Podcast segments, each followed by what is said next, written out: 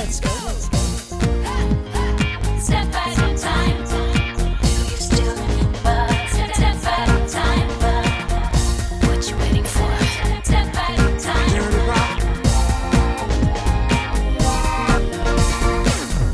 Bonjour à tous, je m'appelle Thibaut et vous écoutez le Jour Pop, le podcast qui vous révèle tous les secrets des tubes pop. Pendant une vingtaine de minutes, on va partir d'une date marquante pour revenir ensemble sur l'histoire d'un artiste et d'un album qui ont, à leur manière, marqué la pop musique. Et si ce n'est pas déjà fait, allez faire un tour sur mes réseaux sociaux, Instagram, Twitter et TikTok, où je partage du contenu pour enrichir les épisodes, mais également célébrer d'autres anniversaires pop. Et aujourd'hui, nous allons parler d'une artiste qui est passée du statut de phénomène d'Internet à celui d'icône d'une génération, avec un album devenu culte qui a imposé son style et influencé bon nombre d'artistes. Nous sommes le 30 janvier 2022 et nous allons retourner 10 ans en arrière, le 30 janvier 2012, le jour où Lana Del Rey est Born to Die.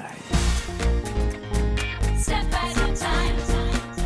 30 janvier 2012, c'est aujourd'hui que sort en France le premier et très attendu album de Lana Del Rey, Born to Die. side.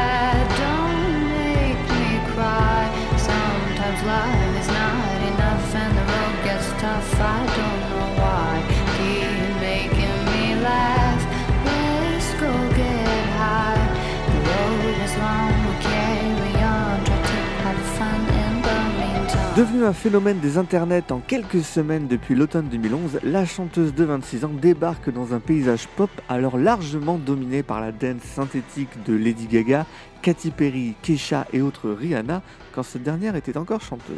Avec sa dream pop baroque et ses interprétations lascives et mélancoliques, Lana sort du lot et fascine ceux qui voient en elle une auteure-compositrice de génie, autant qu'elle peut agacer ceux qui n'y voient qu'un pantin articulé de toutes pièces par le service marketing d'une major. Et pour mieux comprendre d'où sort exactement ce personnage hors du temps, on repart quelques années en arrière, en 2007. Nous sommes donc en 2007. Elizabeth Grant a 21 ans et tente depuis quelques mois déjà de se lancer dans la musique. Elle a déjà multiplié les démos, dont un album entier intitulé Sirens, sous le pseudo de May Jailer. Durant cette période, Elizabeth testera d'autres pseudos, dont Lizzie Grant and the Phenomena, Sparkle Jump Rose Queen, c'est un peu long, avant de choisir plus simplement Lizzie Grant. Lizzie, maintenant, décroche alors un petit contrat de 10 000 dollars qui lui permet de réaliser un EP, un petit album, intitulé No Kung Fu, co-réalisé avec des connaissances et des boyfriends de l'époque, et qui lui sert de carte de visite auprès de vrais producteurs qui pourraient l'accompagner sur un vrai album.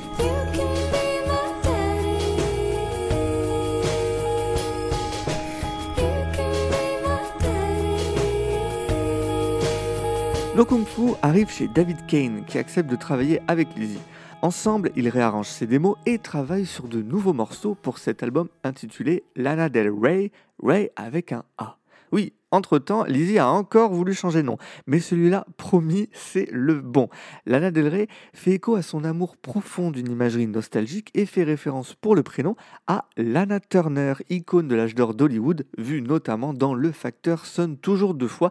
Et elle en avait de la chance, hein, parce que ben, le mien, il sonne pas, il se contente de laisser des avis de passage, alors que j'étais chez moi, on est tous en télétravail, donc tu te doutes bien que je suis à la maison quand même. hein. Bon bref, Del Rey, du coup, ça vient de la Ford Del Rey, le modèle des années 80, très populaire en Amérique du Sud, un nom qui lui est souvent revenu aux oreilles lorsqu'elle traînait du côté de Miami avec des amis cubains. Et elle raconte à Vogue UK en 2011 Je voulais un nom avec lequel je pouvais façonner ma musique. Lana Del Rey rappelait le glamour du bord de mer et ça sonnait magnifiquement bien. Ce premier album de Lana Del Rey, donc, il est finalisé début 2008 et pourtant il ne sort pas. Un EP intitulé Kill Kill sort au mois d'octobre et il faut attendre près d'un an et demi pour que l'album entier soit mis en vente sur iTunes en janvier 2010 par son label Five Points Records.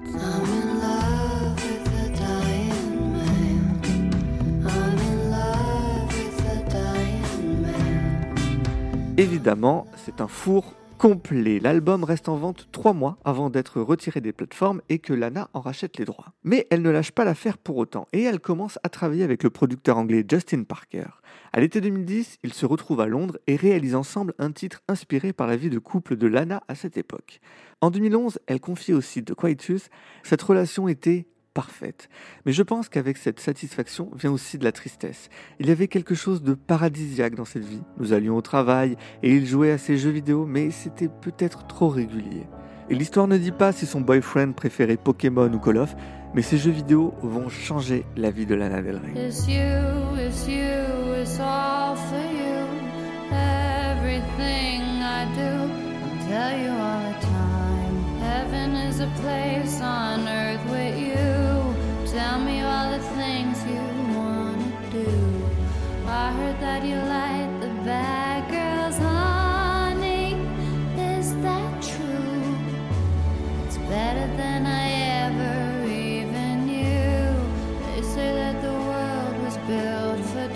Fraîchement signée chez Strangers Records, Lana Del Rey sort Video Games en juillet 2011, accompagné d'un clip maison, filmé avec sa webcam et agrémenté d'extraits de films, de cartoons et de paparazzi.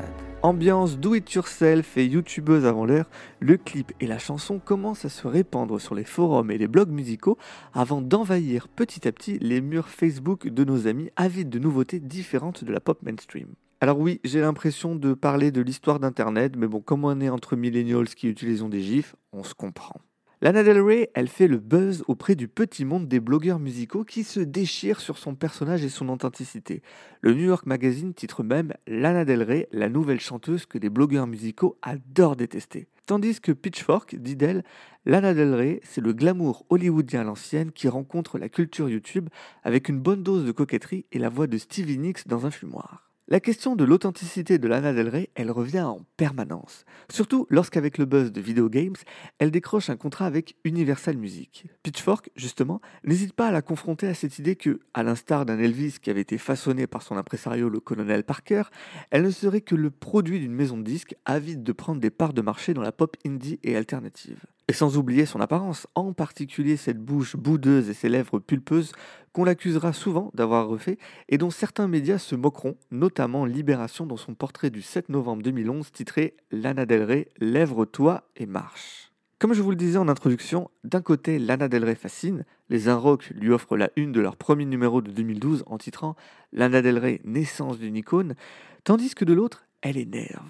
Mais le principal, c'est qu'on parle d'elle, et elle est attendue au tournant avec son premier album prévu pour fin janvier 2012. Et deux semaines avant sa sortie, le 14 janvier, tout est sur le point de basculer, et ça on va en parler tout de suite. Ladies and gentlemen, Lana Del Rey. It's you, it's you, it's all for you. Every little thing that I do, tell you all the time. Heaven is the place on earth with you. Tell me all the things you wanna do. Étape majeure dans la carrière d'un artiste américain et sorte de consécration, la participation au cultissime Saturday Night Live, institution de la télé américaine depuis 1975 et qui a la particularité de se dérouler en live. Animé ce soir-là par Daniel Radcliffe, l'ex-sorcier qui a rangé sa baguette depuis quelques mois, il n'a pas pu faire de miracle pour calmer le stress de Lana Del Rey qui peine à assurer un live sur les titres Video Games et Blue Jeans. Du pain béni pour ceux qui remettaient en question l'authenticité et la légitimité de la chanteuse, vite raillée par ses détracteurs comme une arnaque et la pire prestation dans l'histoire de l'émission. Elle se retrouve même parodiée dans l'émission qu'il a accueillie quelques semaines plus tard. Hey, what is that noise? What's that? Oh, look, it's Lana Del Rey.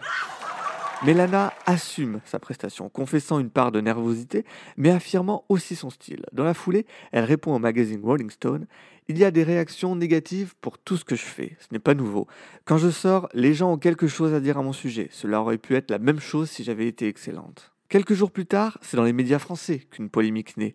Invitée du grand journal de Canal+, on la questionne sur un possible plagiat de son titre Video Games avec une chanson grecque de 1991 enregistrée par Eleni Vitali. Si la séquence est coupée en montage et n'est donc pas diffusée à l'antenne, la chanteuse est vexée et confie aux Parisiens Le journaliste m'a posé la question parce qu'il ne m'aime pas, j'en suis certaine, et par la suite d'annuler toute sa promo française. Il en faut peu pour cataloguer Lana Del Rey comme une diva capricieuse, mais de par son franc-parler et son caractère affirmé, elle fait croître sa fanbase de façon exponentielle, d'autant que l'album est bon, voire même excellent.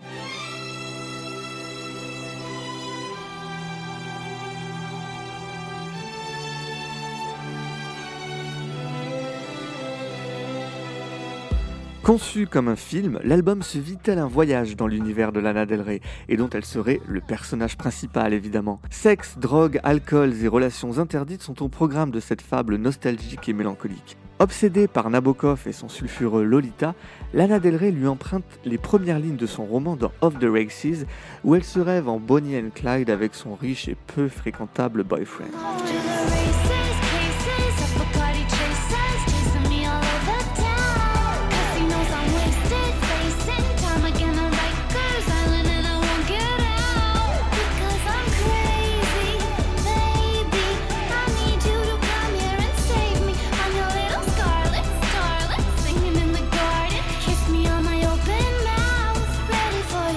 Cette fascination pour Nabokov, on la retrouve plus frontalement dans deux autres titres. Lolita, évidemment, présent sur la version de luxe, et puis Carmen, qui se trouve être le surnom donné à Lolita par le personnage principal Humbert Humbert, lui-même en référence à la nouvelle de Prosper Mérimée, publiée dans la première moitié du 19e siècle. Et dans National Anthem, Lana Del Rey revisite le mythe du triangle amoureux de Kennedy, Jackie et Marilyn.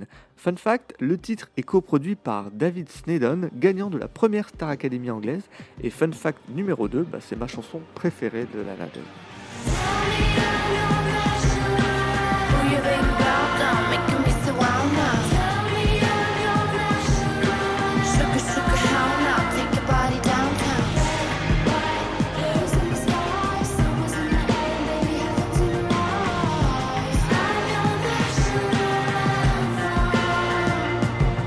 Cet album, Lana Del Rey travaille également avec Rick Nowels, fabuleux producteur britannique à qui on doit les tubes Hunter et Here With Me de Dido, ou le sublime et très souvent oublié Power of Goodbye de Madonna.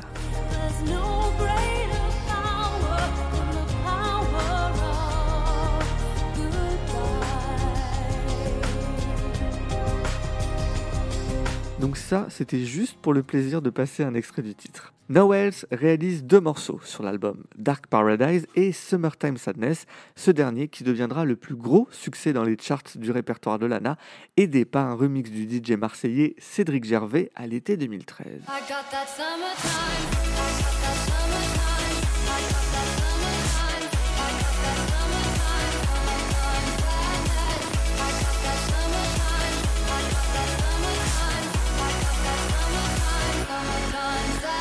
Drôle d'ironie quand on sait qu'elle s'est justement positionnée en marge de la vague EDM et qu'elle a signé son plus gros succès commercial grâce à ça. Double ironie, Lana ne recevra aucune nomination aux Grammy Awards pour cet album, alors que le remix de Cédric Gervais sera lui récompensé du prix du meilleur remix. Born to Die, comme je l'ai présenté, c'est un véritable univers. Un univers qui est enrichi par le visuel, et en particulier les clips qui mettent en image ce personnage hors du temps et hors des modes qu'est Lana Del Rey.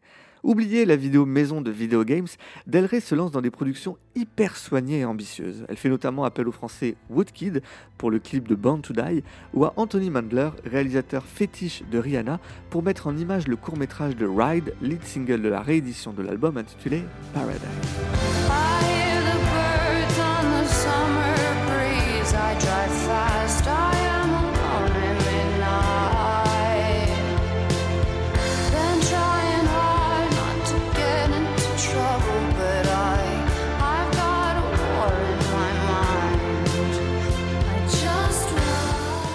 Ça, je crois que c'est ma deuxième préférée. En un seul album, Lana Del Rey a imposé un univers de ceux qui n'ont finalement pas besoin d'être décrits tant ils sont reconnaissables du premier coup d'œil.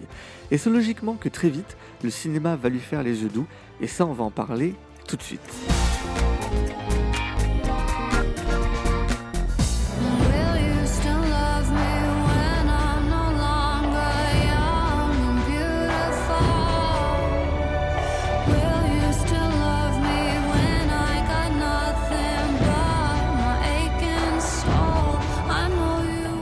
Là, vous avez ma troisième préférée. En 2013, Lana Del Rey retrouve Rick Nowels pour signer la BO du Gatsby de Baz Luhrmann. Et on connaît l'importance de la musique dans les films de Baz Luhrmann, qui s'implique totalement dans la réalisation de ses bandes originales. Il a d'ailleurs dirigé Lana lors de l'enregistrement de Young and Beautiful, comme il dirigerait une de ses actrices, cette fois à distance, lui à Sydney et elle à Los Angeles, tout ça grâce à la magie de Skype. Beautiful, if you like, kind of innocent but slightly dark track that Rick Knowles and Lana Del Rey had come up with. Hey, lovely Miss Lana. You look beautiful. Thank you. Young and Beautiful est un succès et incite Lana à multiplier les collaborations dans la décennie qui suit, que ce soit pour le Maléfique de Disney, le remake de Drôle de Dame dans un trio totalement oubliable avec Ariana Grande et Miley Cyrus, ou plus dernièrement pour la série d'HBO Euphoria.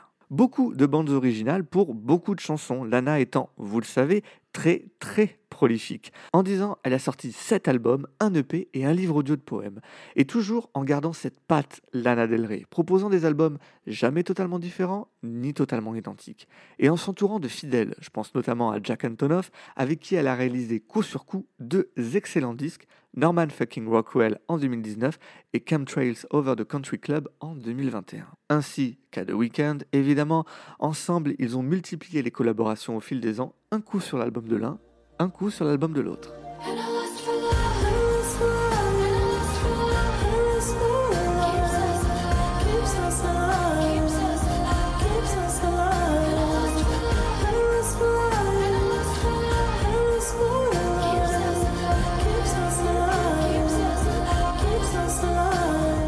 La seconde moitié des années 2010 a vu le monde changer très rapidement, à la vitesse de la croissance des réseaux sociaux, que ce soit la naissance des mouvements MeToo et Black Lives Matter, ou la question du genre et sa place dans la société. À l'ère de la cancel culture, Lana Del est de nouveau une cible facile, targuée de promouvoir une image passéiste, antiféministe ou de romancer la culture du viol. Elle se défend citant en contre-exemple Doja Cat, Ariana Grande, Nicki Minaj ou Beyoncé qui, je la cite, ont des chansons qui parlent d'être sexy, de ne pas porter de vêtements, de baiser et tromper à tout va, et qu'on lui interdirait, à elle, Lana Del de chanter qu'elle aime se sentir belle et amoureuse dans des situations certes imparfaites, ou de danser pour des sugar daddies, mais surtout lui interdire de faire ce qu'elle veut, elle aussi. Preuve, s'il en est, que de ses débuts à aujourd'hui, Lana Del Rey continue de fasciner pour le bon comme pour le mauvais. Assez ironiquement, elle remercie d'ailleurs les critiques reçues depuis une décennie lorsqu'elle reçoit le Decade Award du magazine Variety en décembre 2021. I'm really always grateful for any acknowledgement and also super grateful for all the criticism. I get a lot. Souvent caricaturée de Tumblr Sad Girls, celle dont on écoute les chansons seule dans son lit le soir pour pleurer, force est de reconnaître que Lana Del Rey a trouvé son public et imposé son style. Et si les histoires ne sont pas tout à fait les mêmes, difficile de ne pas voir dans l'émergence d'artistes pop alternatives mainstream comme Lord, Billie Eilish ou Olivia Rodrigo l'influence de Lana Del Rey et l'impact de Born to Die.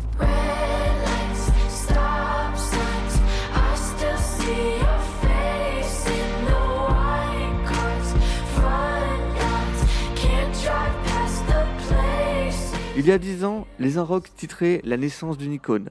Forcé là aussi de reconnaître que Lana Del passionne toujours autant, qu'elle reste insaisissable, unique et inclassable, et que Born to garde une place particulière dans le cœur d'une génération.